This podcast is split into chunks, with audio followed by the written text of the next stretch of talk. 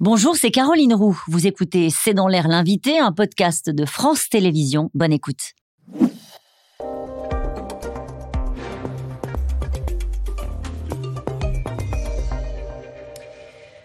Bonsoir à toutes et à tous. Bienvenue dans C'est dans l'air. Mon invité aujourd'hui est Olivier Babot. Bonsoir, merci d'avoir accepté cette invitation. Vous êtes euh, essayiste, économiste, libéral. Il paraît que c'est pas un gros mot euh, de dire qu'on est libéral. Et, vous, vous êtes président de l'Institut Sapiens. Et vous êtes mon invité car Emmanuel Macron s'est exprimé hier soir et il s'est engagé à alléger la fiscalité des classes moyennes. Il veut, comme il dit, poursuivre une trajectoire de baisse de la fiscalité, 2 milliards d'euros sur l'ensemble de la mandature. Première question, est-ce qu'on a les moyens? Le problème, c'est sans doute celui des marges de manœuvre aujourd'hui. Elles sont considérablement réduites. Alors, c'est peut-être pas seulement la faute d'Emmanuel Macron. Ça fait quasiment 50 ans qu'on n'a pas de budget à l'équilibre. Hein. On n'a que des budgets déficitaires. Donc, à chaque fois, ça fait des déficits qui s'accumulent et qui donnent aujourd'hui 3 000 milliards de dettes. Pour donner euh, une idée, ça fait par Français 44 000 euros de dettes. Et ces 3 000 milliards, évidemment, ils sont extrêmement lourds. Et puis, ils ont un coût. Chaque année, ça coûte à notre budget, entre cette année, par exemple, entre 40 et 50 milliards. C'est l'équivalent du budget de l'éducation nationale c'est vrai, ça fait des semaines, des mois qu'on raconte ça. Même, on peut le, rappeler, euh, le premier président de la Cour des comptes, Pierre Moscovici, a dit la situation macroéconomique ne nous permet plus euh, d'opérer de baisse de prélèvements obligatoires non compensés. Ça veut dire, en gros, on ne peut plus faire de baisse d'impôts si on n'a pas de rentrée fiscale équivalente. Euh, et, au fond, cette mise en garde-là n'est écoutée par personne. Ça veut dire qu'on entre dans quelque chose où il y a une forme de prise de risque aujourd'hui en continuant les baisses d'impôts ou pas? En fait, on arrive vraiment au moment où les marges de manœuvre sont extrêmement faibles. Il y a aussi l'agence Fitch qui, en baissant la note euh, de la France, euh, a fait un petit peu un, appel, hein, euh, une forte de signal d'alarme, parce que c'est plutôt symbolique pour l'instant. Il y a aussi le FMI hein, qui parfois a des paroles un, petit peu dures. La vraie question est qu'aujourd'hui, avec l'augmentation des taux, l'entêtement vous coûte beaucoup plus cher. Alors que jusque-là, les taux négatifs faisaient que notre endettement baissait en coût, alors qu'on pouvait continuer à s'endetter. C'était pas très moral. On s'endettait plus, mais ça nous coûtait moins cher chaque année. Donc forcément, on y aller assez franco. Maintenant, c'est quand même très différent. Chaque pourcentage euh, de, de, dette en plus euh, en taux, c'est quand même 3 milliards en plus chaque année à, payer pour la collectivité. Donc, Et pourtant, il semble bien déterminé à le faire, euh, à, poursuivre cette baisse de la fiscalité. Que dites-vous et que répondez-vous à ceux qui disent, au fond, c'est la France, il y aura toujours la BCE derrière, on est membre de la zone euro, on est solide, on peut continuer à faire du déficit, on peut continuer à faire de la dette, on a changé d'air. En fait, c'est très simple. On continue à nous prêter pas cher si ceux qui nous prêtent croient en la capacité de Bercy à aller chercher l'impôt pour arriver à rembourser. Voilà. Et en fait, il se trouve que Bercy est très très fort chez nous pour aller chercher l'impôt. Vous savez ce que disait Colbert, l'art des impôts, c'est plumer loi pour avoir le plus de, le plus de plumes sur l'affaire euh, crier. Bah, c'est ça, on est très fort pour ça. Mais il y a un moment donné où ça risque d'être effectivement difficile, on n'a plus de capacité à aller chercher plus d'impôts. Alors la façon de baisser les déséquilibres des comptes budgétaires, bah, c'est par exemple de baisser un peu les dépenses. On n'a pas trop montré notre capacité pour l'instant. Ce qui est clair, c'est que c'est très difficile de baisser substantiellement les impôts dans les années qui viennent compte tenu de nos marges de manœuvre. Mais est-ce que ça veut dire qu'on entre dans une zone qui pourrait être turbulente. On pense à ce qui s'est passé en Grande-Bretagne avec Liz Truss qui avait fait un programme économique qui n'a pas du tout plu euh, au marché financier. Et là, il y a eu une instabilité même politique liée à son programme. On est dans ce genre de choses. On, en est loin parce que c'est la France et qu'on a une capacité à lever l'impôt? On en est aujourd'hui loin, mais ce qui est vrai, c'est que tout débiteur vito dépend de ses créanciers, des gens qui lui prêtent. vous savez que toutes les semaines, la France emprunte, emprunte sur les marchés pour faire rouler sa dette, comme on dit, 6 milliards. Voilà. Toutes les semaines, il nous faut 6 milliards pour fonctionner, pour payer les fonctionnaires, pour euh, payer euh, les services publics. Donc euh, il y a un moment donné où si les gens n'ont plus confiance, dans un premier temps, ça coûtera beaucoup plus cher parce que le taux d'intérêt, c'est non seulement le prix du temps, mais c'est aussi le prix du risque. Olivier Babot, vous n'avez pas le sentiment de prêcher dans le désert sur, sur la question des finances publiques. On a l'impression que c'est plus un sujet dans le débat politique. Alors, ça ne l'était plus probablement parce que le Covid a fait une sorte d'anesthésie terrible. Regardez, on a mis 250 milliards, puis après, avec le quoi qu'il en coûte sur l'inflation, on a mis une quarantaine, cette année environ 58 milliards d'aides.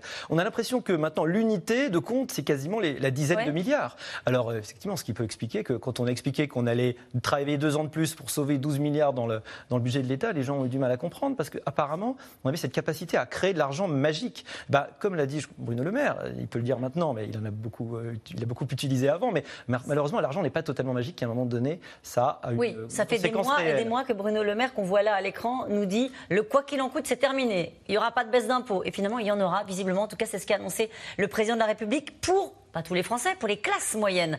Euh, économiquement, est-ce qu'il a raison de cibler 15, ces 15 millions de Français qui ont entre 1500 et 2500 euros? C'est à peu près ça qu'on appelle les classes moyennes. Est-ce qu'il a raison de, cibler ces Français-là qui sont, comme il le dit, juste au-dessus, juste au-dessus du SMIC et qui sont impactés euh, par le, notamment la, crise de l'inflation et l'augmentation des prix?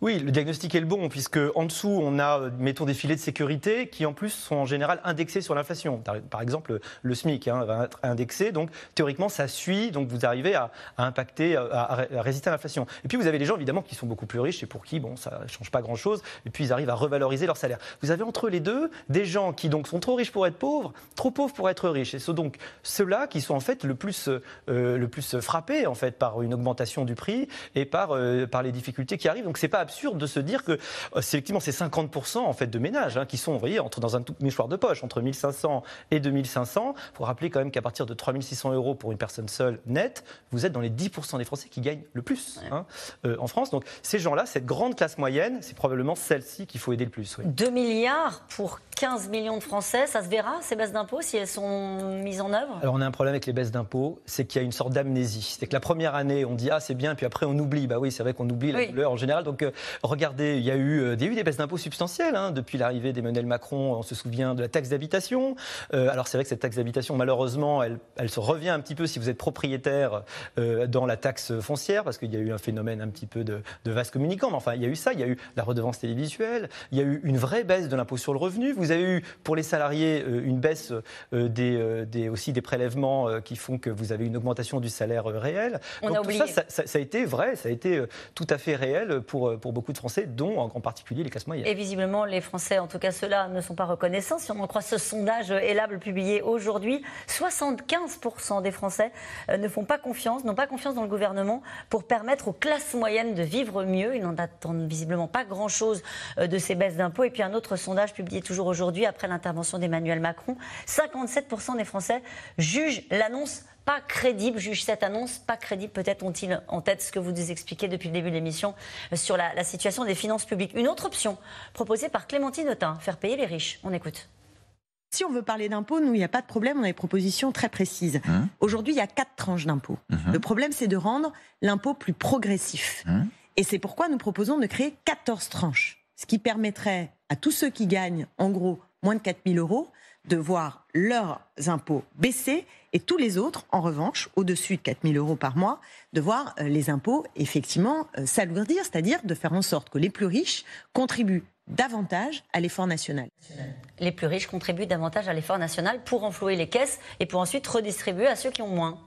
Alors, il faut faire très attention à l'idée selon laquelle les riches ne paieraient pas aujourd'hui. Si vous avez un très haut salaire, vous payez 45% de taux marginal, vous payez une surcote de, euh, exceptionnelle de 4%, plus une partie de la CSG qui n'est pas déductible. Vous êtes à, entre 50, 55, pas loin de 60% de, taux marginal. Si vous touchez des dividendes, bah, le dividende, de, par exemple, de votre petite société, vous, vous payez en dividende et pas en salaire. Vous commencez par payer 25% d'impôt sur la société, mmh. et après 30% de prélèvement forfaitaire unique. Il y a déjà des prélèvements très importants. Sur l'IR, l'impôt sur le revenu, vous avez une concentration qui est importante. Les 10% dont je parlais tout à l'heure, ceux qui sont au-dessus de 3600 euros par mois, ils payent déjà l'équivalent de 70% des recettes de l'impôt sur le revenu. Donc on peut aller chercher de l'argent, mais vous savez Certains parfois... L'ont fait récemment après le... Euh, oui, bah, ils n'étaient pas au même niveau que nous, parce que nous, on est quand même euh, bien au-delà euh, sur, la plupart, sur la plupart des impôts, en particulier sur les successions, avec quand même des successions directes à 45%, indirectes à 60%. Il y a déjà énormément de prélèvements qui sont faits sur les riches chez nous à tous les niveaux. Il faut faire attention. Parfois, augmenter le taux fait baisser la recette. Et regardez, parfois, baisser le taux fait augmenter la recette. C'est ce qui a, euh, est arrivé pour le prélèvement forfaitaire unique pour les dividendes. La flat tax, si vous voulez, à 30%. On a baissé à 30%. Ça a augmenté les recettes. Donc, malheureusement, il n'y a pas encore de marge de manœuvre. L'idée de l'oncle d'Amérique, c'est-à-dire le riche qu'on va arriver à taxer et qui va faire qu'on va avoir beaucoup d'argent, malheureusement, elle est très, très illusoire. On a besoin de beaucoup plus d'argent que ça. Regardez, il y avait l'IFI été, qui était autrefois l'IS. Euh, pardon, euh, l'impôt sur, sur, la fortune. L'ISF, pardon, était l'IFI. En fait, le différentiel, c'est juste 2 milliards. Donc, si on rétablit l'ancienne version de l'ISF, c'est 2 milliards de plus le, gagne. Le sujet, c'est le, sentiment d'inégalité qui a, qui a été peut-être exacerbé encore avec euh, la crise de l'inflation. Est-ce que vous considérez, par exemple, qu'une baisse d'impôt répond à l'exigence et à ce sentiment qu'on sent monter, y compris en France, mais pas simplement sur le, la nécessité de partager mieux la valeur, partager mieux la richesse? Est-ce que le gouvernement peut faire pression, comme on l'a entendu, et la question a été posée au président hier, sur des entreprises pour qu'il y ait un meilleur partage de la valeur, qu'il y ait une meilleure redistribution au sein de l'entreprise et donc une augmentation des salaires. Est-ce que c'est pas là ça la bonne réponse au problème des classes moyennes? C'est un des projets, effectivement, travailler sur le partage de la valeur. Alors, il faut dire qu'en France, on est plutôt un partage de la valeur qui est en faveur, hein, plutôt des salariés euh, depuis les années 70. On est plutôt très bien par rapport aux autres pays. Il n'y a pas eu de dégradation. En revanche, là où ce qui est très intéressant, c'est de dire qu'on a chez nous non seulement des trappes à inactivité, c'est-à-dire que l'activité paye trop peu par rapport à l'inactivité, donc on va rester inactif. On a aussi ce qu'on appelle des trappes à bas salaire, c'est-à-dire que vous avez des gens qui vont rester toute leur vie euh, à un niveau euh, autour du SMIC parce que justement vous avez des, effets de seuil terribles. Vous allez perdre en particulier la prime d'activité en, gagnant plus. Et c'est là-dessus que le gouvernement veut jouer aussi pour encourager à une mobilité. Et c'est vrai que c'est ça qui donne des perspectives dans la vie aussi. Merci beaucoup Olivier Babot. Euh, on retrouve dans un instant les experts de C'est dans l'air. Nous allons évoquer ce soir les insultes du chef des commandos Wagner Evgeny Prigogine à l'endroit, cette fois-ci, de Vladimir Poutine. Prigogine Poutine, la guerre a déclaré. À tout de suite. Merci d'avoir écouté C'est dans l'air. Comme vous le savez, vous pouvez désormais écouter l'intégrale, mais aussi l'invité ou vos questions à nos experts. Tous ces podcasts sont disponibles gratuitement sur toutes les plateformes de streaming audio. Et pour le replay vidéo, c'est sur France.tv, bien évidemment. À bientôt.